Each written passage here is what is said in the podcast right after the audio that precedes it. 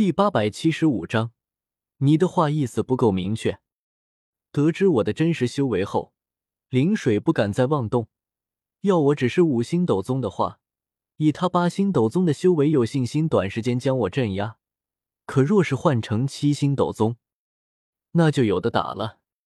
灵水不笨，进入星界后，他就在里面感应到了两道比他要强大许多的气息，恐怕是尊者级别的强者，而其他斗宗强者数量更是不少。单凭他一个八星斗宗，还没信心一个人打穿整座大爱盟。面对我的似笑非笑，灵水咬了咬牙：“我有事情找天火圣者。我不愿和古族的人闹翻。”一挥手。拦在我和灵水中间一字排开的十具地妖龟分成左右两列，退到大殿两旁墙根下充当守卫。银甲银枪倒是颇为威武。林水有些忌惮的看了眼这十具地妖龟，以他的眼力自然能看出这些傀儡的厉害之处，心中不由纳闷起来：怎么这些强大傀儡没听林泉提起过？那家伙也太坑哥了吧！就没一个情报是准确的。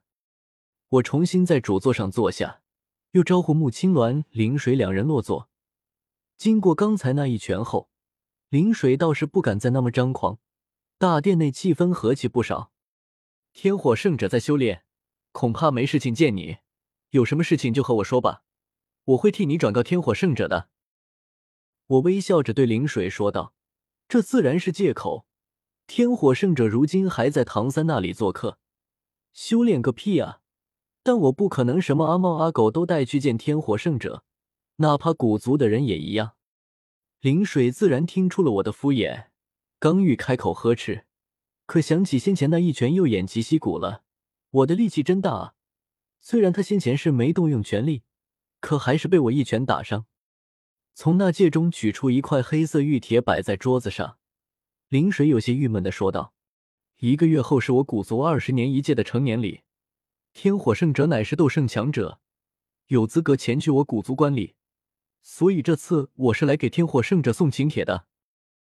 瞥了我一眼，林水忽然嘿嘿低笑起来，看上去诡异无比。萧炎也在你这里吧？持此玉帖，可以带一些人一同前去古界。这次成年礼，薰儿小姐也会参加，不知道萧炎那家伙可有胆量去一趟古界？萧炎和薰儿小姐的事，林水自然也听林泉说过。我只是打了林泉一顿，两边没有什么太大恩怨，所以林水对我的态度并没有太过敌对。可谈及萧炎时，他却毫不掩饰的露出浓郁敌意，语气中满是讥讽和挑衅。这要是萧炎在战场，恐怕立刻就会冲冠一怒，和林水打起来。古族二十年一届的成年礼。我回忆片刻，渐渐想起了一些支离破碎的片段。这成年礼可不是简单的成年礼，更关系到一个极其重要的秘境——天幕。等古族成年礼结束，接下来古族就会开启天幕。按照古老的约定，远古八族每一族都可以派出一定数量的族人进入天幕修炼，那可是一个好地方。萧家，也就是远古八族之一的萧族。按照约定，萧族同样可以派人进去。我或许可以借萧族的名额，混进天幕中。想到这里，我抬头看向讥讽笑着的灵水，淡淡说道：“有何不敢？萧炎可是萧玄的后裔，你以为就凭你们也能吓唬得住他？”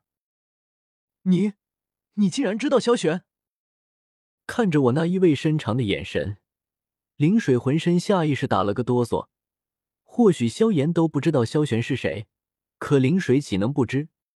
那是萧族最后一位至高强者，修为达到了恐怖无比的九星斗圣巅峰，距离那传说中的斗帝境界也不过一步之遥。如此恐怖的存在，即便萧玄已经逝去数千年之久，依旧余威犹在，一提起来没有任何人敢轻视。更何况灵水还知道一件事情。那就是这位萧玄，其实和如今的古族族长古元乃是至交好友，爱屋及乌，这导致古元对萧族的态度一直挺好，是不愿古族的人去欺凌萧族族人的。灵水咬了咬牙，恶狠狠瞪向我。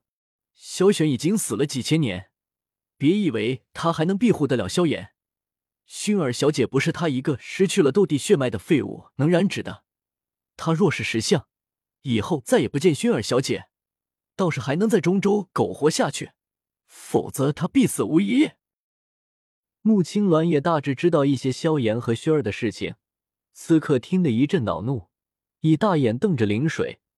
若是设身处地的幻想一下，青鸾族或是星陨阁的人不允许叶师兄和他见面，他，他，嘿，好像以叶师兄如今的实力，武能与斗圣抗衡，战力强悍，文的话手握大爱蒙权柄。权势滔天，好像无论是青鸾族还是星陨阁都不可能会阻止叶师兄。穆青鸾眨了眨眼睛，忽然就不生气了。我沉默良久，你这话说的不够明确，什么意思？林水挑了挑眉，还以为我是想胡搅蛮缠，心中一阵冷笑，然后就听我继续说道：“让萧炎不再和薰儿见面的话。”可以让萧炎把薰儿活埋掉。灵水，哈哈，来个玩笑了。我干笑几声，神情郑重起来，严肃道：“这件事情是萧炎和薰儿间的私事，我会转告给萧炎听的。至于他会做出什么选择，这就不是我能决定的了。”哼，希望你能好好劝劝萧炎，否则这斗气大陆或许再无你大爱盟立足之地。话不投机半句多，林水冷哼一声，起身便往大殿外走去。我坐在主座上，居高临下看着他的背影渐行渐远。等他快走出大殿时，忽然开口道：“林水兄，且慢。”林水回过头来，脸上带着几丝得意和傲慢：“怎么，纳兰盟主想清楚了？”我摇摇头：“没，我就是想问你一句。”你是还要去给中州其他斗圣强者送请帖吗？林水一脸懵逼，这管你什么事？